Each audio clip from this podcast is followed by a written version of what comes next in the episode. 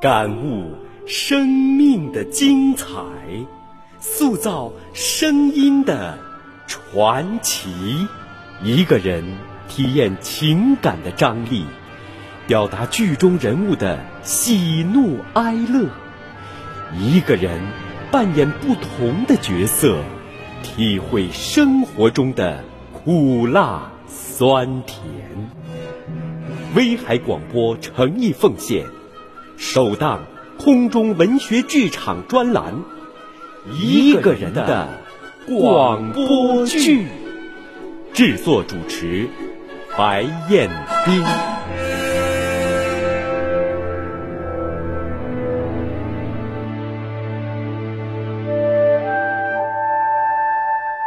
这里呀，叫大如山，因为这儿的山峰是圆锥形，顶峰凸起，所以就叫大如山呐。抗战时期，鬼子的铁蹄踏进胶东，八路军英勇杀敌，浴血奋战。在这里创办了胶东育儿所，鬼子又来大扫荡了。这些畜生们的狞笑声、枪声传遍整个村庄，村里人死的死，逃的逃。为了拖住敌人，让部队转移，我的父母把我送到了。您的那个小草房，对呀，他们都穿着八路军的衣裳。当时我说：“孩子交给我，你们就一万个放心吧。去吧，去吧，去给咱老百姓打个大胜仗。”当时您的怀里。抱着刚满月的儿子，您却把奶水都给了我，就用几口糊糊把弟弟喂养。穷人家的孩子好养活，几口地瓜秧子就能长胖。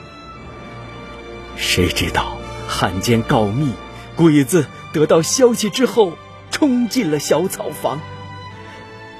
鬼子来了，小星星。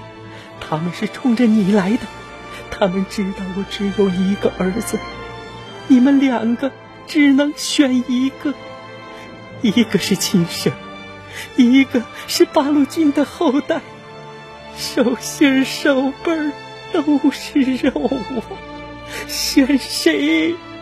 选谁呀？你选择了我。为什么？为什么呀？咱都跟你爸妈保证过了，他们是为了咱们老百姓去打仗，哪个不是把命都豁上了呀？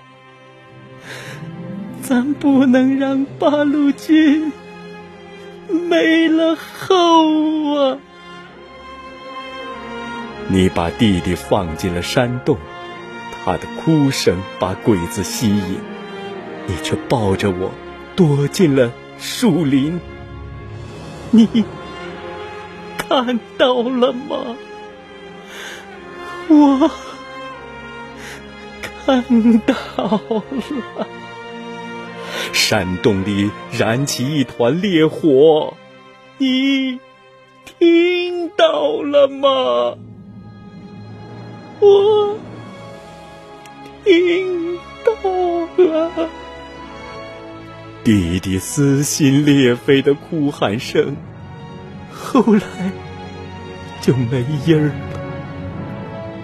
你没有哭出声，但是泪水却打湿了我的脸庞。你没有喊出口，但是抖动的双肩。却让整座大山摇晃。小星星，你记住了啊！从今往后，你就是我的亲生儿子，俺就是你的亲娘。娘，俺这辈子都是你的亲生儿子。可是，当抗日战争胜利以后，你却领着这个我不认识的女人来到我面前，你说：“她是你娘，你的亲娘。